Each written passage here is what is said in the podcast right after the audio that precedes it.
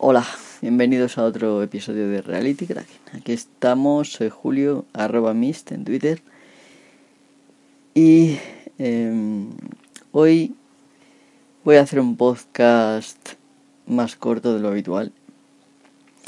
Por lo menos creedme que esa es mi intención. Veremos a ver lo que sale. Y en este podcast voy a responder a la pregunta de Isaac Luz. Qué extraño sobre la internet de los 90. Sin más, vamos con la sintonía y enseguida os explico algunas cosillas y nos metemos con este tema. Hasta ahora.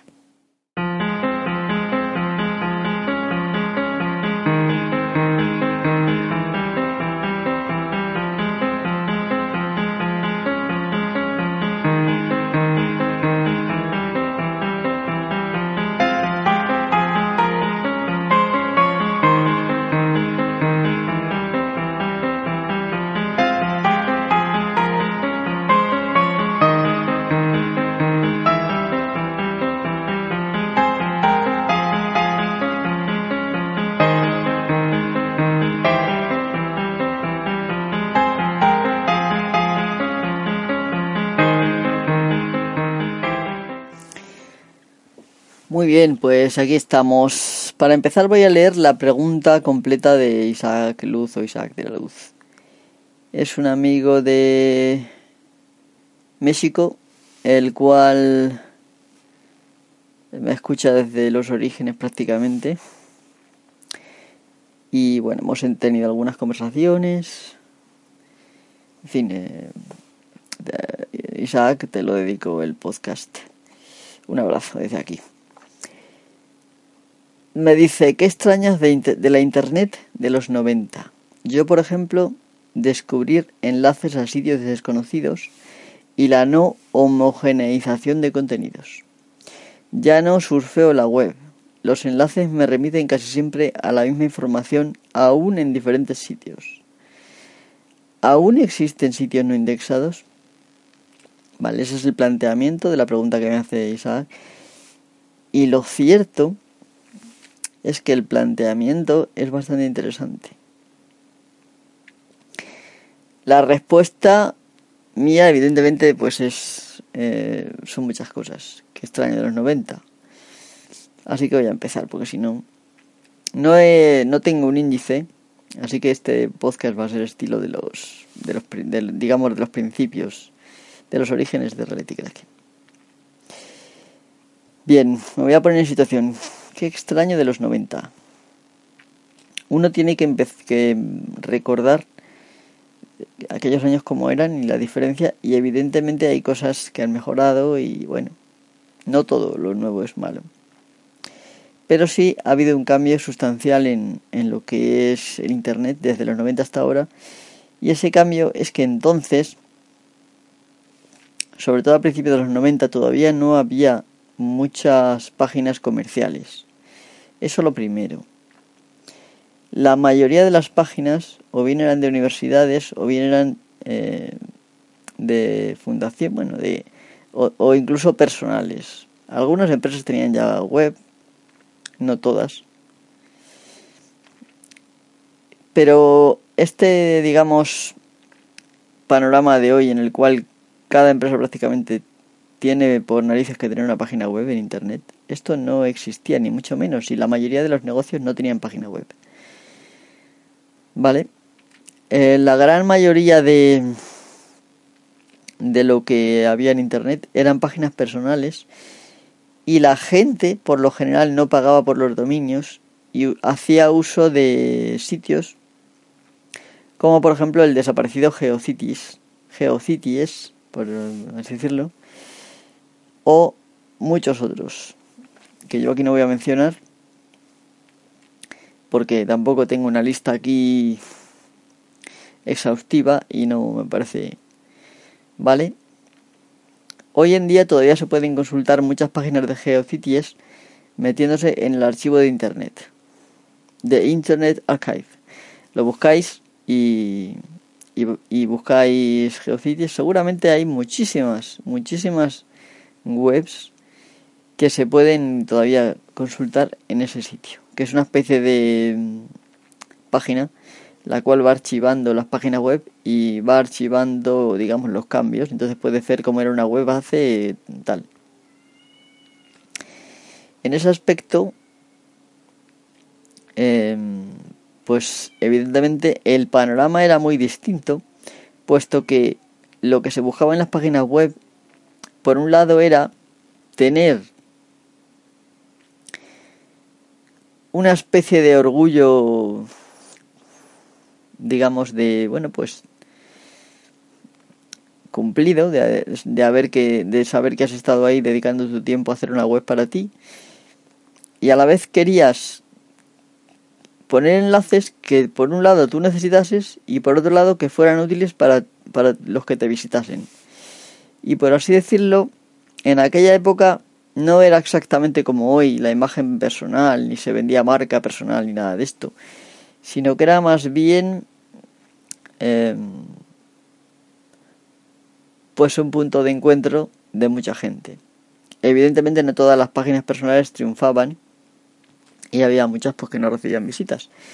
Pero las que eran verdaderamente buenas se caracterizaban pues por tener montones de enlaces. Estamos hablando de una época en la cual Google todavía no existía. Vale, Google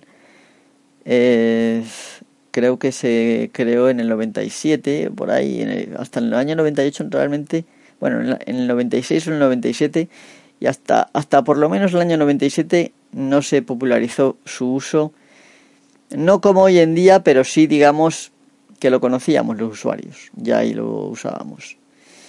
Antes de eso existía, por ejemplo, páginas como Yahoo, que no era, no era realmente un buscador como lo entendemos hoy no indexaba contenido, no indexaba publicaciones, sino que era un directorio. Era un sitio donde, pues, por temáticas, había, digamos, enlaces. Y esos enlaces los publicabas tú. Es decir, tú creabas una página y te tenías que molestar en añadir tu página al directorio de Google. Eh, perdón, de Yahoo. Entonces ya eh, ahí te metías y te preguntaba una serie de categorías, por así decirlo había categorías, subcategorías y no sé qué, en fin, varias órdenes de categorías y tú elegías y entonces pues tu, tu página se añadía. En aquella época, bueno, ya a, mediados de los 90, yo le llegué a leer que había eh, digamos, la web estaba relacionada entre sí solamente por 19 enlaces.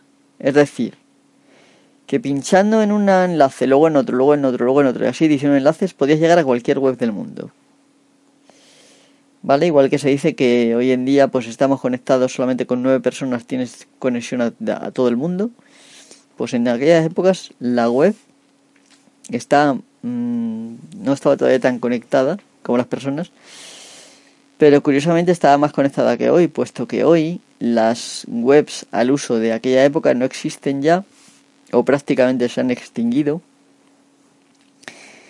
quitando los históricos, como ya, digo lo que tiene el archivo de internet de Geocities. Eh, había muchos sitios, había licos, había, en fin, no me quiero recordar ahora, pero había muchísimos sitios donde tú podías alojar tu página con ciertas condiciones y pues eh, te daban pues todo gratis y tú ponías ahí digamos tus cosas y se acabó y la cuestión es que todo el mundo tenía enlaces en su página y eminentemente la, la web se ideó con un sistema digamos de hipertexto es decir texto interconectado que pudieras en un momento pinchar un párrafo o una palabra y que te llevara a otro documento de la, de la red, de la web. Eso, digamos que en aquella época, os recuerdo que la web en sí se creó en los propios años 90, no sé si fue en el 90, 91, pero se creó en esa época. Eh, y se popularizó inmediatamente. Antes de eso estaba otra cosa parecida que se llamaba Gopher, que yo tuve la oportunidad de consultar y no sé si todavía quedará algún servidor de Gopher. Se escribía G-O-P-H-E-R, Gopher. Pero cuando llegó la web básicamente barrió todo y pues fue muy bueno.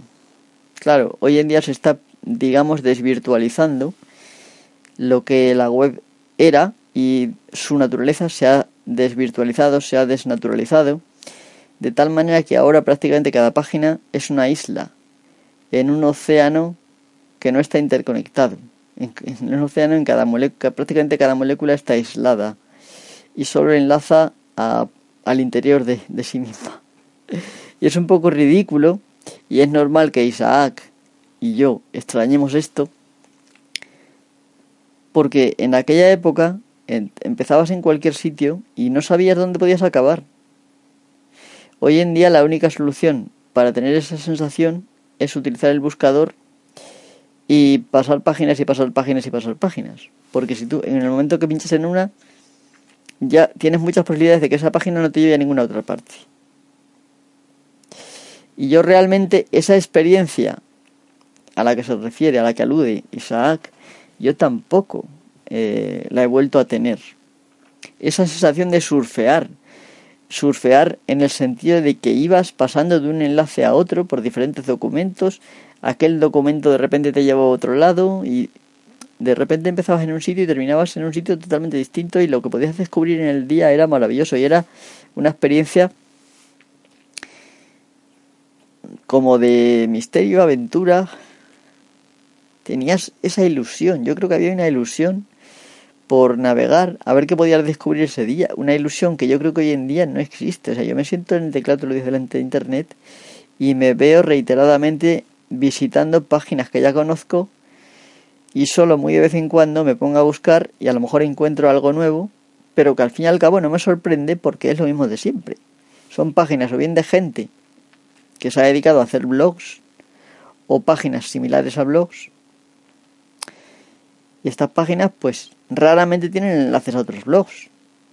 En los orígenes del blog sí que existía una especie de acuerdo de enlazarse de unos bloggers a otros y podías conocer otros bloggers simplemente por haber entrado a un blog.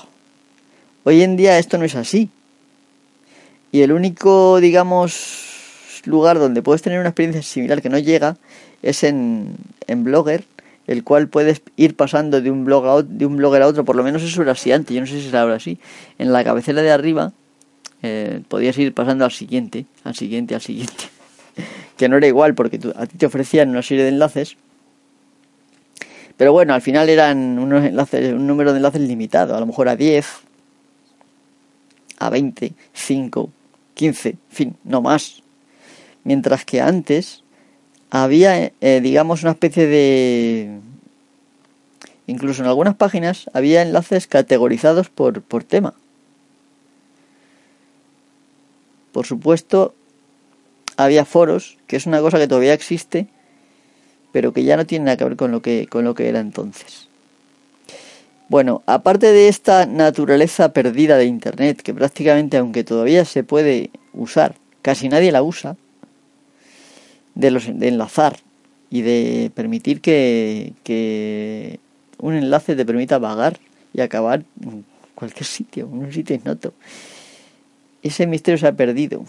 Pero bueno, aparte de esto, hay muchas otras cosas que he hecho de menos de Internet.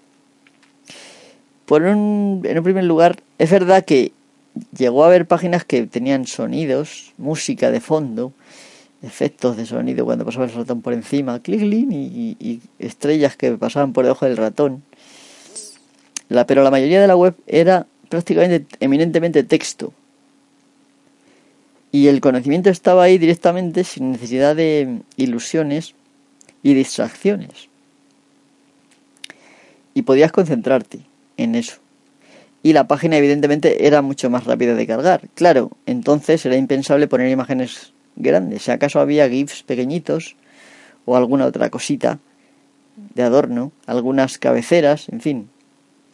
pero en general imágenes, por así decirlo, en aquellos tiempos primeros no había, porque la página no se podía cargar de una forma, digamos, lo suficientemente rápida como para que fuera práctico. Y, y por supuesto no había vídeos, en absoluto. Y esto ha sido así hasta realmente hace poquito tiempo, no penséis. Lo de los vídeos, las imágenes sí llevan más tiempo que nosotros.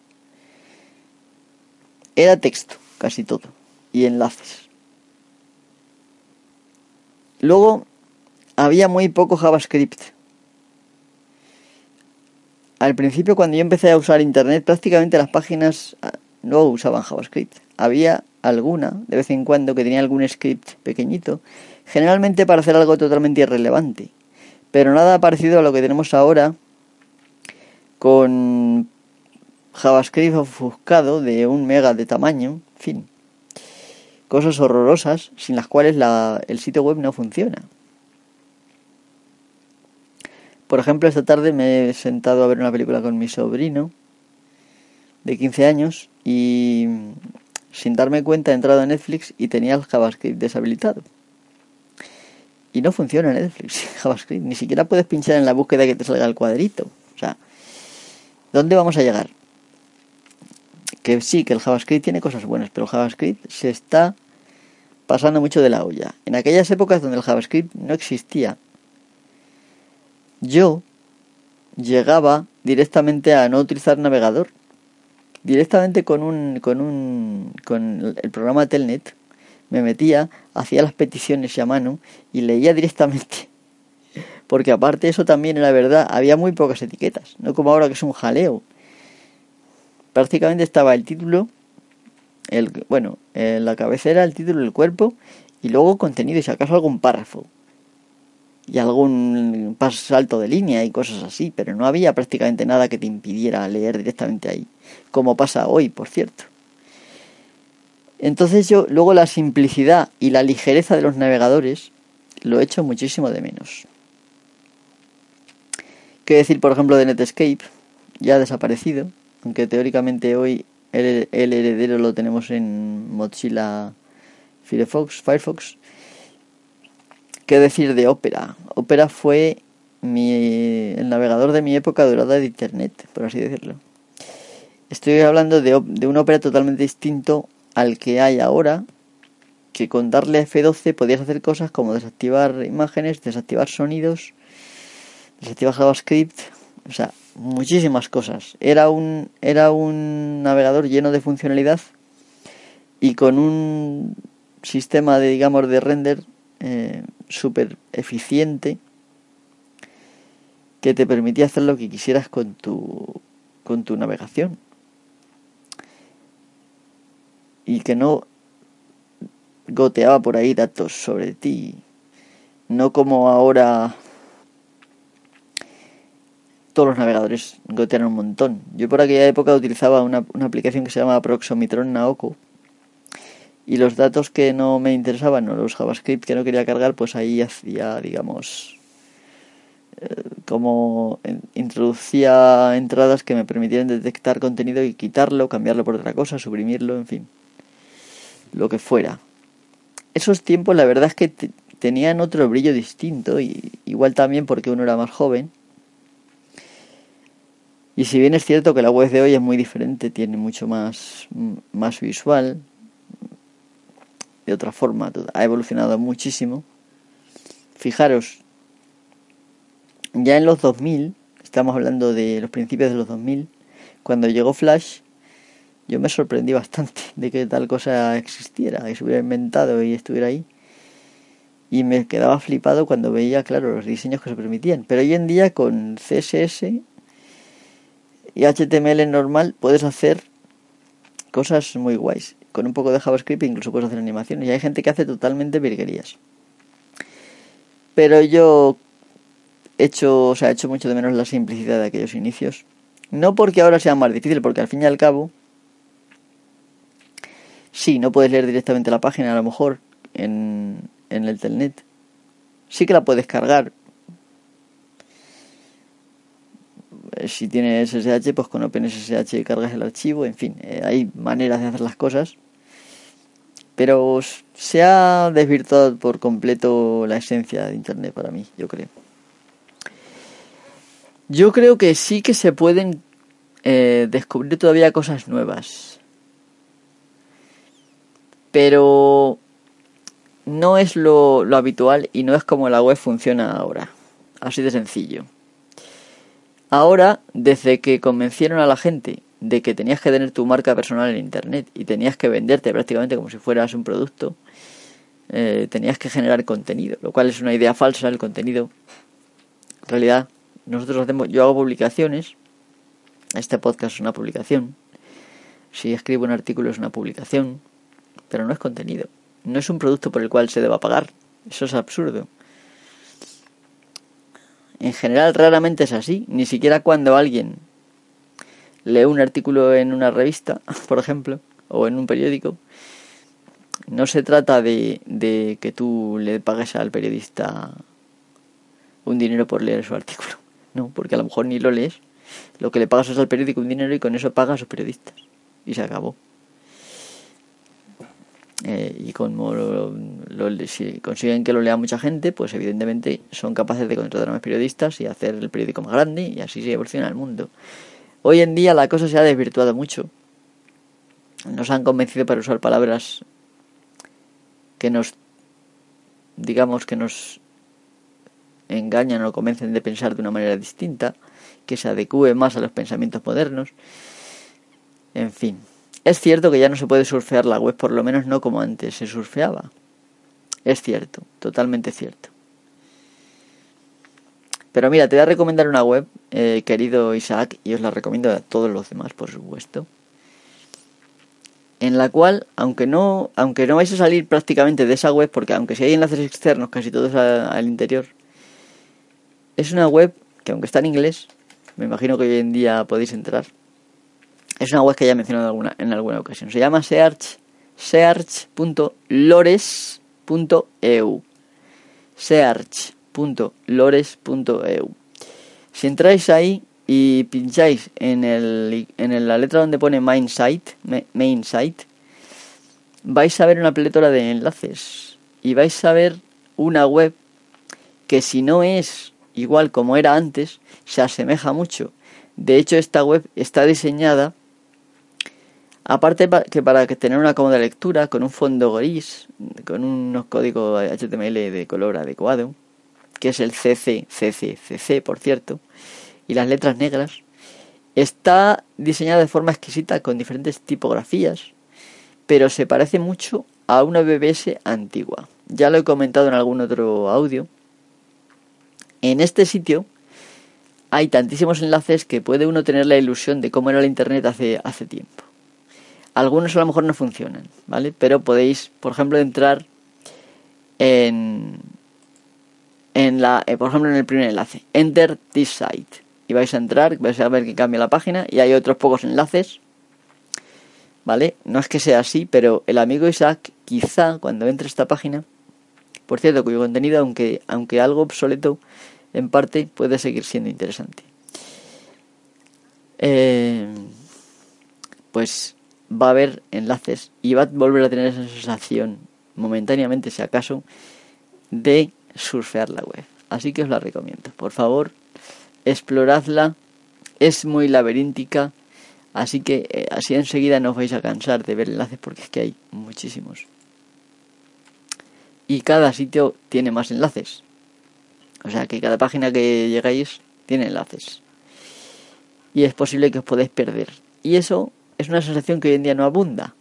Donde hay en todo momento un menú donde te dice cinco o seis páginas a las cuales vas y ya te encuentras. Vale, pues pruébalo, Isaac, que la verdad que vas a, vas a flipar. A la última pregunta que si aún existen los sitios no indexados. Pues mira, ya en el año 2009, eh, o sea, Vamos a ver, en los 90 y en los, a principios de los 2000 se consideraba que la cantidad de sitios no de sitios, sino de, páginas no indexadas, digamos partes de un sitio que no estaban que no estaban indexadas de, muchos sitios que estaban que no estaban indexadas era mucho mayor como tres o cuatro veces más grande que la internet eh, indexada pero recientemente ha habido el movimiento porque había bases de datos privadas las cuales tenías que pagar para entrar. Y ha habido un movimiento eh, a finales de los 2010 ya digo de la primera década de los 2000 ha habido el movimiento a abrir bases de datos.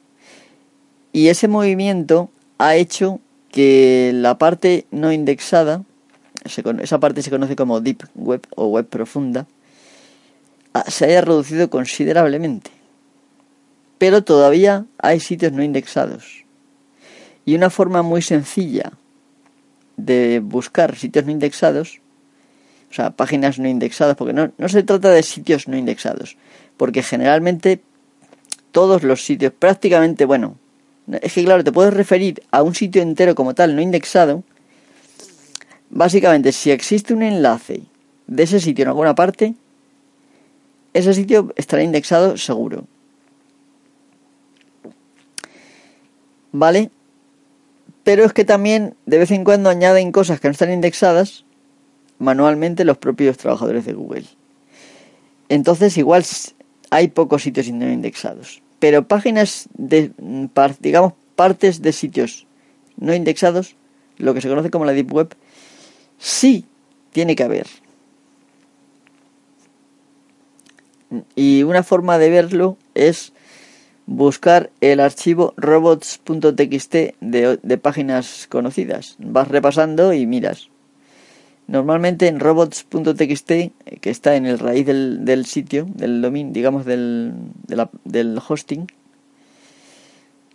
pues tienes una serie de carpetas o archivos que no quieres que, el que Google o otros buscadores indexen. Entonces es una manera de ir viendo esos, ese archivo. Si pones la página web barra robots.txt, vas viendo mm, si ese sitio tiene algo, tiene algo que no esté indexado. Y aunque no vas a acceder a todo lo que a lo mejor no está indexado, puedes ir a acceder aparte, siempre y cuando que no esté bloqueado de alguna otra manera. Pero bueno, está guay. Entonces hay sitios no indexados. A ver, francamente, no sé si verdaderamente habrá algún sitio que no esté indexado entero. ¿Es posible? Sí, pero es que hoy en día hay tantos buscadores diferentes que me resultaría raro. Podría ser. Pero partes de sitios sin indexar, sí, sí que deben de caber todavía. Muchos. No tantos como antes, pero sí. Bueno, en resumen, seguramente hay muchas cosas más que olvido. O sea, seguramente lo que no he hecho de menos es esperar un ratillo para que se cargue la página web, aquella a la que entro. Porque los portales, especialmente con muchos enlaces, pues tardaban más en cargarse. Si algún demás tenían alguna imagen o alguna cosilla más, en fin. Tampoco he hecho de menos eh, esperar a que se descargue un, un software que en concreto que me bajara. Si, imaginaros que ocupara, yo que sé, 100 megas, que hoy en día se baja en un par de segundos. Entonces tardría que esperar a lo mejor una hora, no sé, dependiendo de mi velocidad en ese momento, que si era 56 eh, kilobits, pues, en fin, 56 kilobits por segundo, pues tardaría bastante. La cuestión es que sí, hay cosas que echamos de menos, muchas veces también tienes la sensación. Pero bueno, en algunas cosas yo, yo acepto que es verdad, que yo hay, hay cosas de la web de antes que he hecho muchísimo de menos y que son reales. Evidentemente hay cosas como eso de esperar o tener que conectarte por el teléfono y dejarlo ocupado, que pasó durante un momento hasta que vinieron los microfiltros, en fin, podríamos hablar aquí mucho de, temas nostálgicos, que yo me pongo nostálgico en, en nada. Pero creo que lo voy a dejar aquí. Y un podcast de media horita pues no, no queda mal. Vamos a poner un poquito de música y enseguida termino, ¿vale? Pues a ver qué pongo. Hace mucho tiempo que no pongo esta.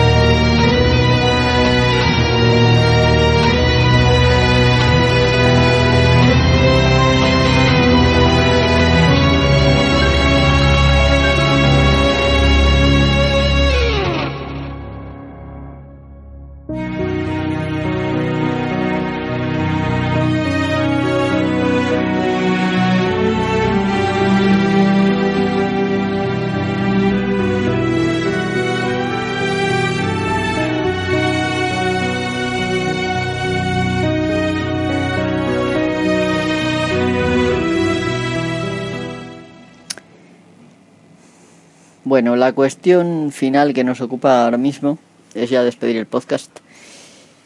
Estoy preparando otro podcast eh, ya más largo sobre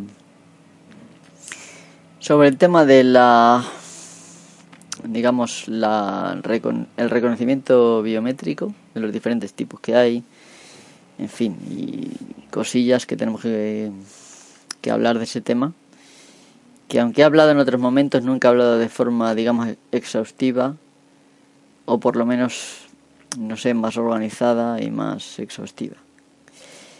Voy a hacer un podcast, está ya casi preparado, me falta, pues eso, poner un poco de distancia con lo que con el índice que he escrito, volver a repasarlo, ver si cambio el orden o añado algo, alguna cosa que no que me quiera acordar y de las fuentes que ya tengo y añadir, en fin, algún eso es.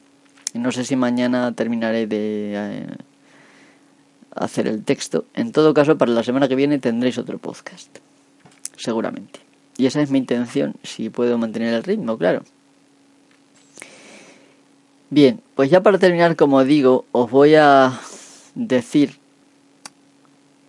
aunque ya lo he explicado en la propia página, vale, os lo voy a decir directamente porque es lo más fácil y sencillo y todo lo vais a entender. He creado un, una, cuenta de Patreon, ¿vale? Donde podéis ofrecer mm, donaciones o diferentes tipos de suscripción. En principio son donaciones porque tú te puedes, dar, digamos, suscribir un mes y desuscribirte. Y, y para el siguiente mes no estás y ya está. O sea que son donaciones. Pero básicamente pues existe un sistema de suscripción en el cual eh, pues tú apoyas el podcast si, le, si eh, verdaderamente eres un oyente que lleva muchos años o que por lo menos es, escucha muy frecuentemente este podcast, le parece un podcast que le aporta algo y desea colaborar, es total y completamente voluntario, pues podéis seguir a www.patreon.com barra rcracking, r c r a c k i n g ¿vale? Es decir, www, bueno, pondré un enlace en la descripción, pero vamos, es eh, www.patreon.com barra rcracking. Ahí vais y si queréis os podéis suscribir. Es total y completamente voluntario y el podcast va a seguir igual que hasta ahora. Es decir, gratis y totalmente libre. La cuestión es que, claro, aunque ya lo he explicado en, en, la propia en un artículo en Patreon, el cual está libre y puedes entrar. Yo he despodricado constantemente contra el tema de, de las suscripciones en iVoox y contra el tema de que ahora todo el mundo quiera, eh, digamos, dinero por, por un hobby. Y la cuestión está en que lo he dicho muchas veces, bueno, por lo menos varias veces lo he dicho, y, en fin, uno puede pensar, Joder, coño, pues no decías esto, pues por qué haces ahora esto. Bien. Para empezar, no quiero que nadie se moleste. ¿Por qué? Porque el podcast va a seguir siendo el mismo. No vais a ver en mi podcast ninguna flechita azul con un podcast de pago. No lo vais a ver. Es decir, que si tú no quieres suscribirte, ni quieres colaborar, ni siquiera un mes, no pasa absolutamente nada, puedes seguir disfrutando del podcast Puedes seguir comentando, puedes seguir escribiéndome por correo, puedes hacer, eh, escribirme por Twitter. Exactamente hacer lo mismo que ahora y no va a haber ningún tipo de mm, reproche por mi parte, ¿vale? Claro, si la gente se suscribe, aunque verdaderamente lo suyo sería que se suscribieran simplemente porque apoyan el podcast y desean que el podcast por así decirlo, se mantenga y a ser posible crezca, pues evidentemente la cuestión está en que a lo mejor les entrego, ay perdón, que hay una mosca por aquí, un mosquito o lo que sea, creo que es un mosquito pequeño, y he dado el micrófono con la mano para espantarlo. Es, es posible que les entregue algún artículo o algún audio para ellos exclusivamente, que vosotros no vais a poder escuchar. Pero realmente eso no forma parte del podcast Reality Cracking. Forma parte de, digamos, una especie de gesto que tenga yo con ellos. ¿Vale? Solamente es eso. No quiero que nadie se me enfade. Ya sé que hay otras formas, he estado hablando con varias personas, algunos de vosotros eh, que ya sabéis que está hablando con vosotros en el canal, fuera del canal. En general nadie me ha dicho ningún insulto ni nada, lo cual agradezco. Pero sí entiendo que no se vea con buenos ojos, lo entiendo.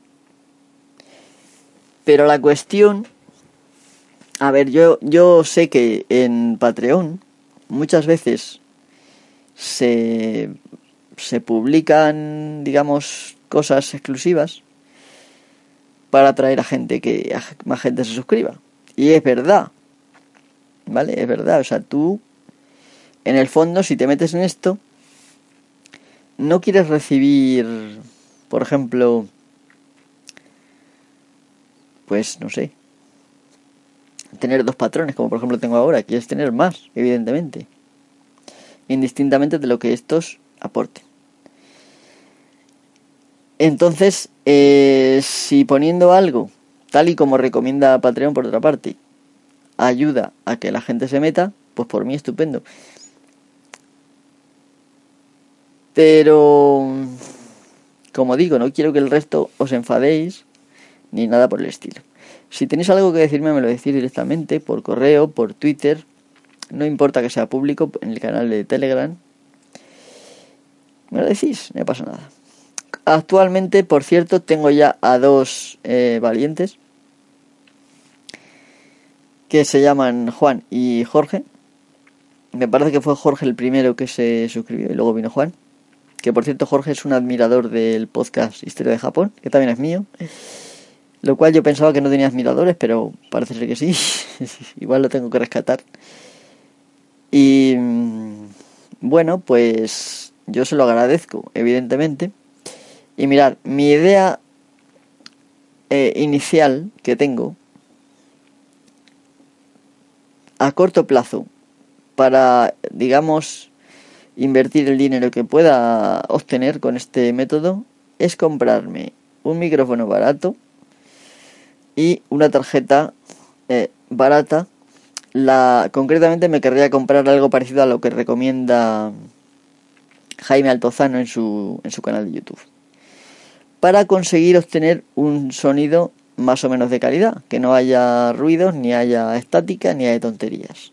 Eso sería lo primero que quiero invertir. ¿Vale? No quiero comprarme cosas extravagantes. No sé si el micrófono costaba 20 euros y lo otro, pues no sé, ahora mismo si costaba 30. Realmente no, estoy no es mucho dinero. Lo que pasa es que evidentemente,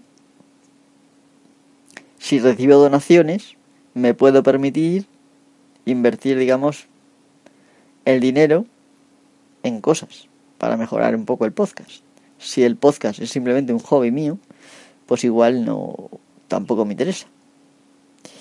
Entonces, no es que no me interese, sino que tengo que estar pensando en sacar dinero de aquí y de allí para y no, o sea, y tampoco tampoco es que me quiera profesionalizar, porque yo sé que muchos de vosotros no lo vais a agradecer.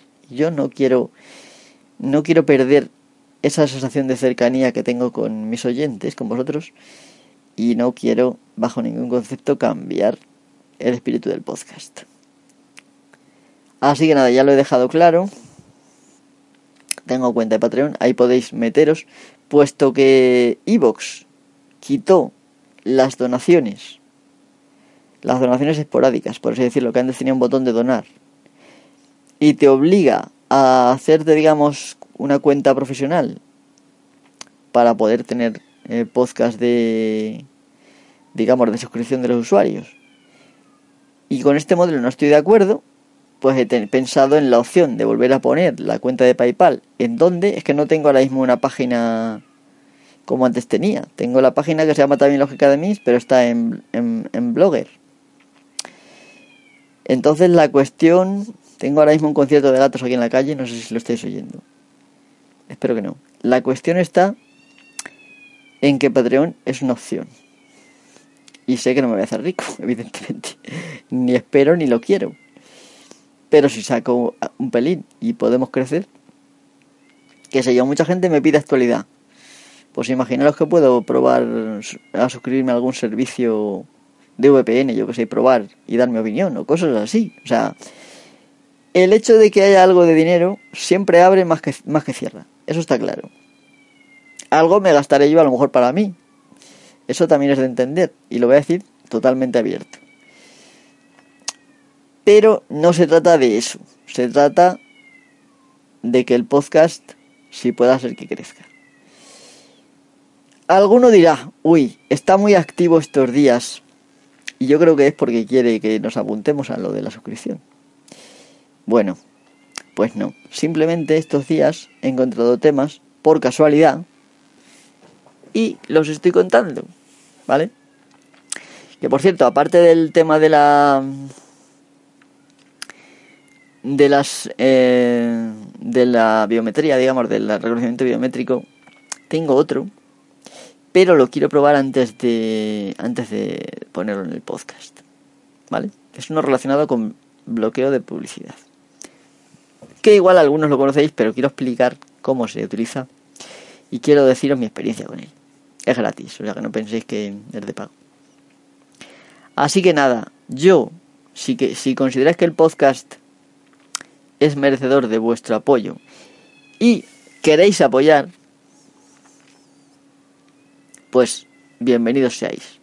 Que no, pues igual, bienvenidos seáis al podcast y por supuesto escuchar es lo que más me aporta. Por ahora, en la vida de este podcast, escuchar siempre ha sido lo que más me ha aportado.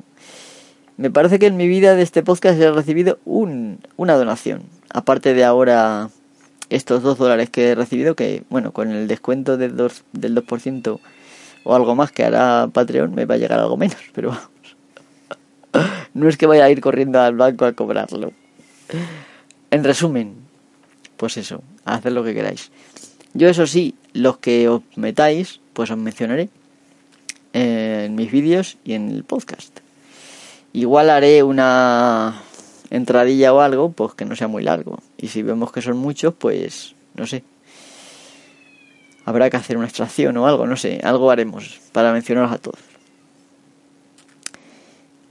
De momento no es, no es problema porque como son dos. Por cierto, Juan y Jorge, me gustaría que me dierais por lo menos un apellido para que no sea solamente Juan y Jorge. Que tengáis, o si queréis un, un apodo, lo que queráis. Me debo decir luego, por mensaje de Patreon si queréis, o por comentarios, lo que queráis. Vale, pues eh, chicos, bueno, ya sé que a muchos se les va a suponer un problema meteros en Patreon, que está en inglés, todavía no lo han traducido al español, y crear una cuenta que os va a pedir, por ejemplo, datos. No, no muchos pide, y la verdad es que según las instrucciones que he mirado, no comparten datos, excepto con la gente con la que colaboran para las actividades que, por ejemplo, si decides enviar, por ejemplo, postales o pegatinas, pues colaboran con una empresa que es la que los envía y a esa empresa le comparten vuestra dirección, por ejemplo, para que os llegue. Pero vamos, yo no voy a publicar, no voy a hacer pegatinas ni postales, por lo tanto, estáis a salvo que la dirección no la necesito. Pero la tarjeta de crédito la tendréis que poner eh, o la cuenta PayPal o lo que sea, pues para poder ingresar el dinero mensualmente o cuando decidáis vosotros. Ahora mismo, ya digo, ya hay algo de contenido para los que se hayan apuntado. Y hay dos modalidades, una de un dólar o más y otra de cinco dólares o más. Y hay contenidos para los de un dólar y hay contenidos, bueno, perdón, publicaciones para un dólar y publicaciones para los otros. Bueno, los otros pueden acceder a todas, evidentemente. Cosa que no he puesto, pero es así. Eh, de momento va a ser eso. Em, pero bueno, ya digo, lo importante es el granito de arena. No se trata de poner aquí, oye, y si alguien tiene la consabida tarjeta que estoy diciendo y no la está usando y le sobra, pues me la podía mandar gratis o por lo que valga el envío y yo qué sé, pues igual ya no hace falta que me compre eso y lo dedico a otro a otros a otras cosas. Así que nada, muchas gracias por escucharme, muchas gracias por aguantar el tostón que os cuento normalmente. A veces eh, hay algo interesante, espero, espero por lo menos, pero a veces os tengo que contar cosas tostonacos y al final acabamos casi una hora. De verdad mi agradecimiento por estar ahí simplemente escuchando con la oreja. Eso es para mí mucho, significa mucho. y mm, en cierto aspecto, por así decirlo, que mitiga la soledad inherente al ser humano. Y a mí me llena. Mucho más que cualquier compensación económica o cualquier... Pero bueno, esto es un experimento y a ver cómo queda. Chiquetes, venga, un abrazo, nos vemos en el próximo podcast, que será como máximo la semana que viene. Hasta la próxima. Vamos a separarnos con una música que va a ser cortita pero guay. Por ejemplo, por ejemplo, por ejemplo,